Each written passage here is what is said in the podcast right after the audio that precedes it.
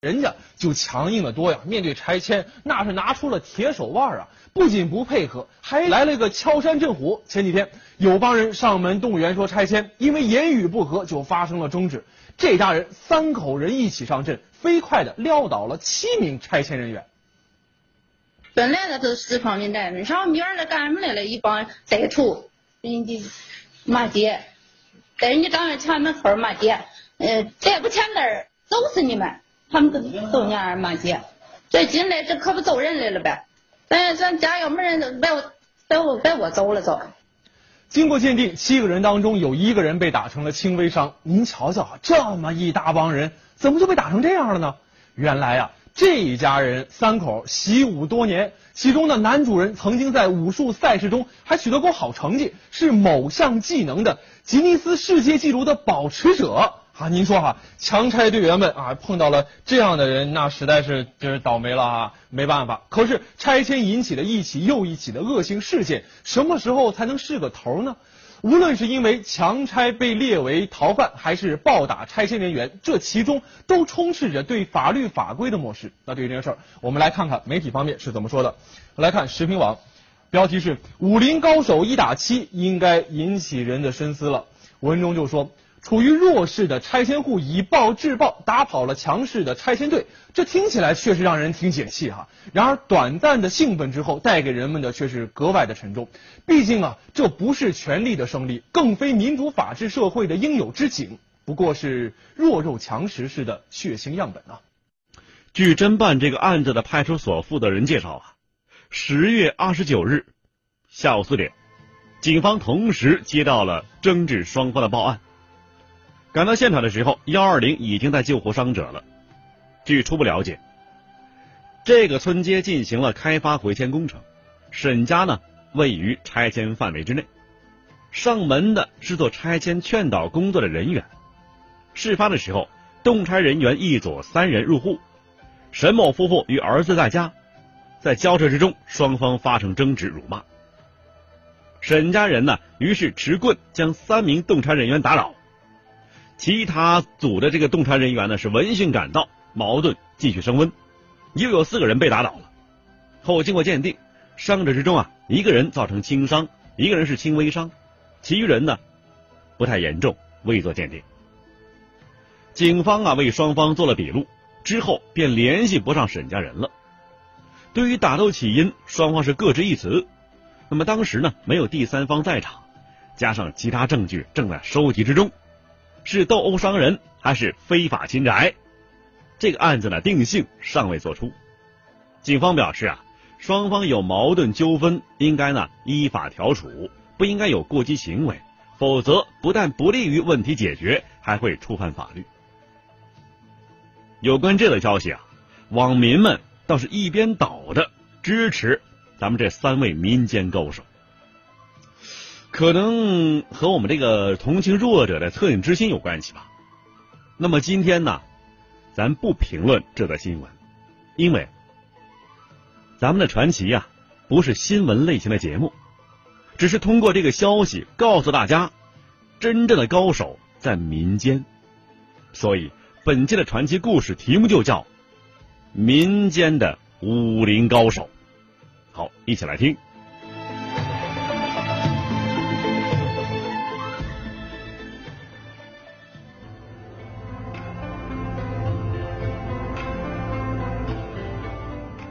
民间的武林高手，我们先说前两位，杨露禅和董海川。清朝光绪年间，直隶广平府永年县冒出一个武林奇人，名叫杨露禅。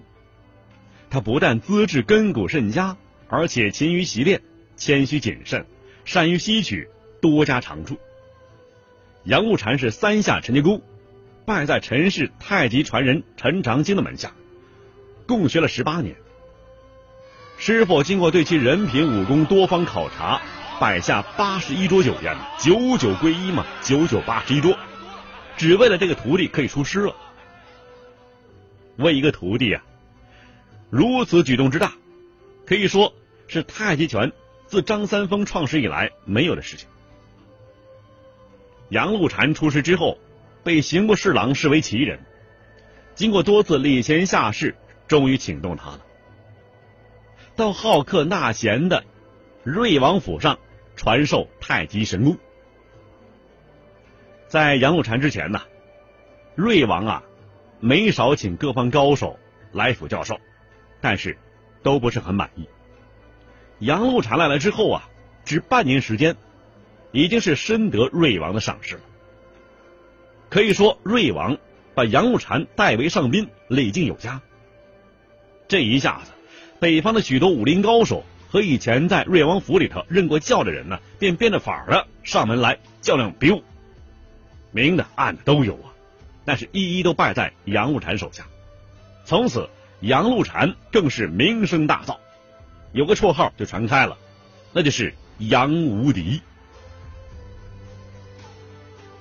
这个绰号叫出来，惊动了一个深藏不露的武林高人。他就是曾经担任过内廷宿卫、八卦掌的开山鼻祖董海川。这时候啊，他已经被奉为武林的泰山北斗。听说出来一个杨无敌，不由得是跃跃欲试啊，想拜访一下，称量称量。但是这时候啊，董海川已经是年近花甲，贸然登门。恐有失体面呢。有那么一天呢，得到恭亲王一心的一坛好酒，哎，心中一动，计上心来，便请师爷手书一封，说呀，说我得到恭亲王的佳酿，名为是英雄不醉，别号是无敌酿，所以特请杨露禅先生过府小酌，来喝酒。杨露禅见到请柬之后，微微一笑，对来人道：“多谢董公厚意，定当准时赴约。”这天上午啊，董海川让徒弟们买鱼购蟹、杀鸡宰鸭，外带十斤鲜牛羊肉，干嘛呀？准备烤着吃。将那个无敌酿供在正厅当中的八仙桌上，花厅里呢是置设。杯椅，这一切呢，准备停当，让徒弟们是各自偏厅歇息，自己呢在花厅静候杨露禅来临。董海川呢有个好习惯，什么习惯呢？午休。哎，这时候静下来了，他觉得眼皮子沉，想眯瞪一会儿，就告诉门房啊，杨全师到了，招呼一声啊，他亲自迎至大门。于是呢，便歪头朦胧了。忽觉眼前人影一闪，他双眼马上睁开，金光四射呀。只见眼前的桌子上摆着一只装潢十分考究的礼品花篮，内装稻香村各式糕点一份，杏花村老窖好酒四瓶，红色缎带上用金字写着“杨露禅拜上”。真正惹眼的是花篮下面压着一张小纸条，这小纸条上面写的是什么呢？老拳师小妾陆禅不敢打扰，无敌酿一品，却为佳酿，品于告退，失礼了。晚星画传奇，说的其实是当下的事儿。董海川是心中一惊啊。好个杨露禅，功夫确实不一般呐！我刚一眯眼，就把我的酒喝了。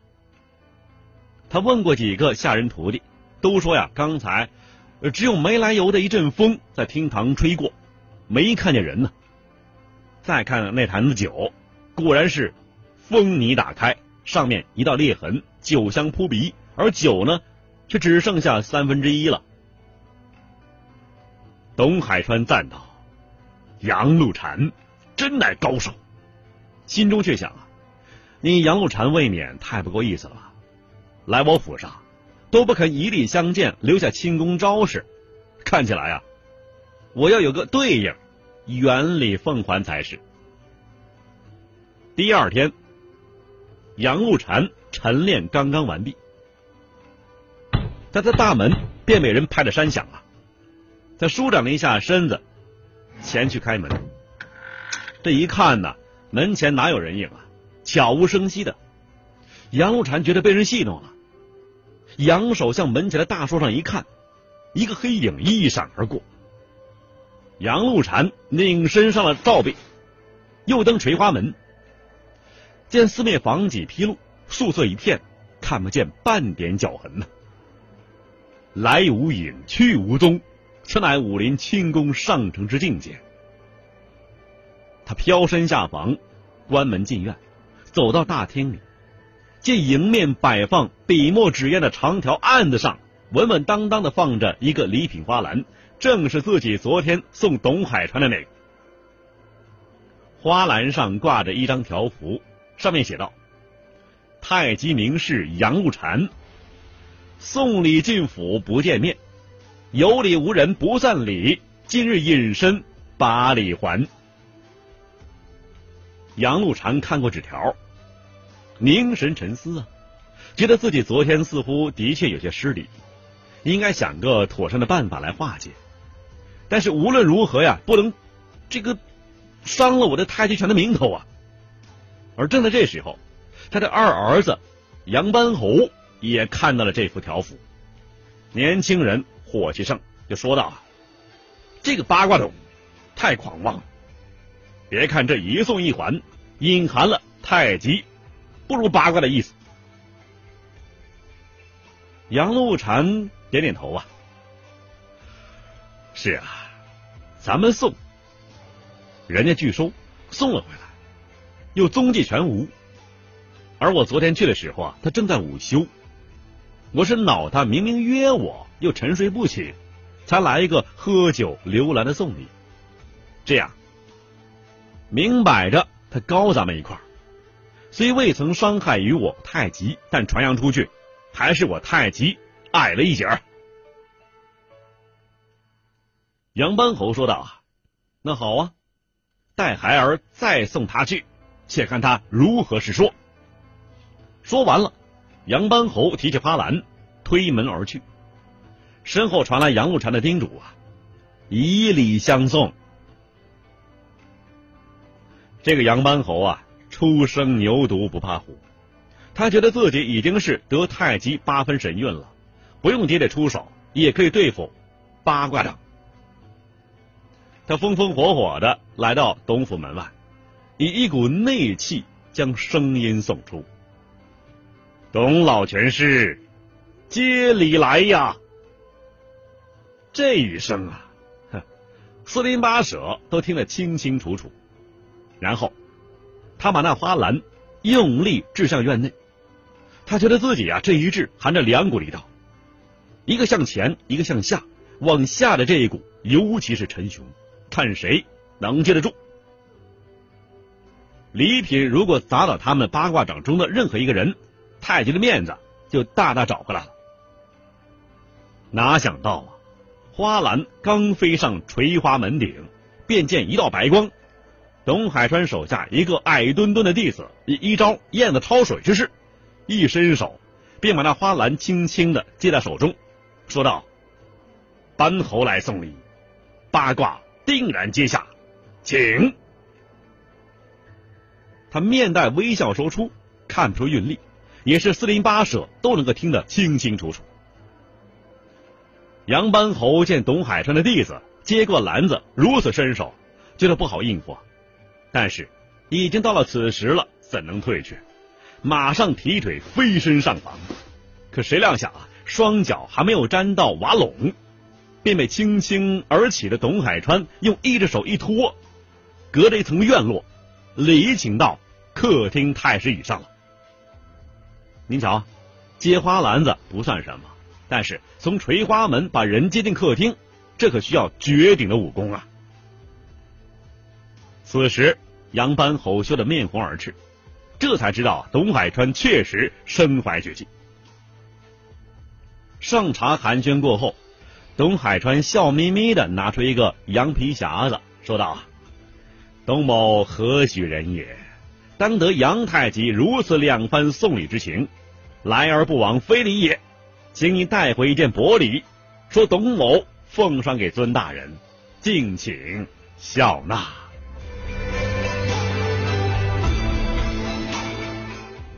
杨班侯这时候是无话可说了，双手接过，行礼过后，打道回府。进了家门，把那个羊皮匣子递给父亲。杨露禅打开一看，您猜是什么？这匣子里头啊，装的是一件薄如蝉翼的行纺真丝大褂，并且附有一帖：“送此应时衣，请君莫嫌弃。”啊，给你一个应景的这个衣服，你穿上别嫌弃啊。现在是什么时候啊？隆冬三九。滴水成冰啊！哈，送了一个杭州真丝的一个大褂啊。他心想，送这件薄衫，分明是要称亮我的内功如何呀？所谓是冬练三九，夏练三伏，这是普通武士全师都可以做到的。这一定是看看我，比如说迎来送往啊，携手待客的时候的功夫如何。杨露禅呢，觉得这种文笔不失为大宗师身份。所以，脱掉身上的家袍，将董海川送的真丝袍子穿上。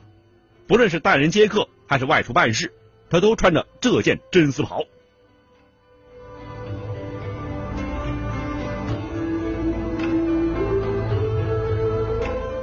有那么一天呐，恭亲王奕欣逛场店这场店啊，如果你是熟悉北京的人都知道，这场店啊有很多收藏品。在这个荣宝斋遇见了他。那之前呢，恭亲王虽然是没有和这个杨露禅见过面，但是早听了这个董海川送给这个杨露禅的故事，把这个袍啊就送给他啊，这事儿已经听说了。荣宝斋里面呢都是值钱的文物和文房四宝，那么当时为了防止火灾啊，这个荣宝斋之内是不能生火的，伙计们冻得瑟瑟发抖。即使这样，你还得。忍着不能生火，而正在选物品的杨露禅，这头顶上啊是热气蒸腾啊，脸似三月桃花般红润。离他近了，犹如挨近一个大火盆一样。恭亲王是啧啧称叹呢，说道：“这武者一道，虽不能抗住洋枪大炮，但如国人人人得此而强筋健体，也确实是一件大好的事情啊。”那么正在这时候，也巧了啊，有南方的宣纸厂前来送货，送宣纸的满满一大车呀。这纸这东西啊，特别的重啊，非常沉。这次送的又是上好的玉板宣。伙计们找了一些这个废纸铺在这个大车的底下啊，然后呢晃着膀子往下卸，多少啊？十顶，十顶一捆的纸。尽管下头铺了废纸。伙计们呢是七扭八歪的，一掀一拱再一摔，啊，外面的总要坏好几层，而且卸货的时间呢也不能长了呀。厂店啊，这路非常的窄，人又多，你时间一长，挡了别人家的生意，好说不好听啊。但是没办法，你只能这样卸。杨露禅见此说道：“这坏了的纸张太可惜了，你们看。”咱们想个巧法卸货，可不可以呢？众人见他穿着呀，就是知道是个奇人，所以都听他指挥。杨露禅运用四两拨千斤的办法，伙计们呢，应该哪里用力，哪里稍微的一下手就可以了。自己也伸手动了两下子，这一车宣纸卸了下来。伙计们没有累着，纸一张也没坏。旁边看着的恭亲王啊，是一阵又一阵的称赞啊。这事儿没有人不竖大拇哥的。学以致用，扶危济困，事虽小，可见人的品格。君子不以小善而不为啊，这也是正是侠者风范。所以，不但武林之中，就是官府民众也得知了杨露禅的武功侠名。杨露禅心想哈。如果不是董海川这真丝衫还不能够如此侠名呢。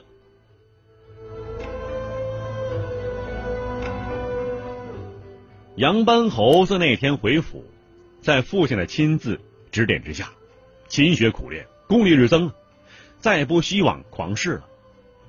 这一天正是进三伏的时候，夏天了，他连续练过三套掌法，浑身汗出的如水洗一般，但觉得是浑身畅快，内力充盈，脐带呀并没有热的感觉。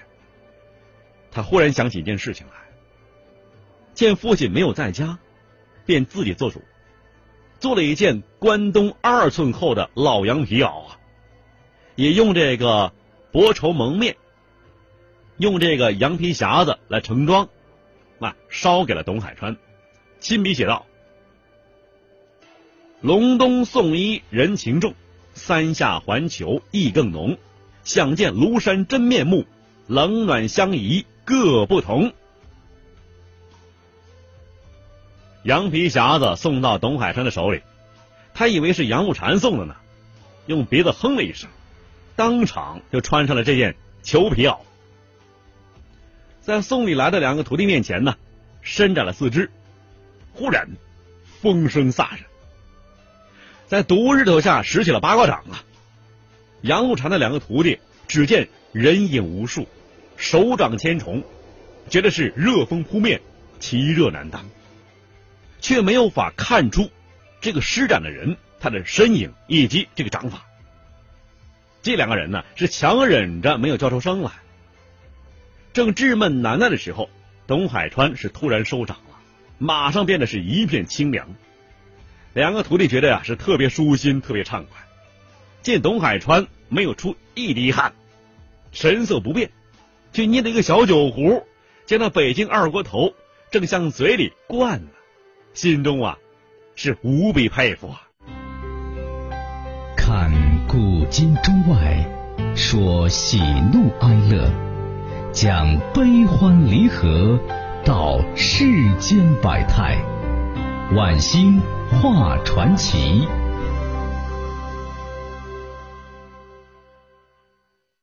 听众朋友，四川新闻频率 FM 一零六点一，在子夜零点到零点三十分为您送出的晚星画传奇，今天就播送到这里，感谢收听，明天我们再会。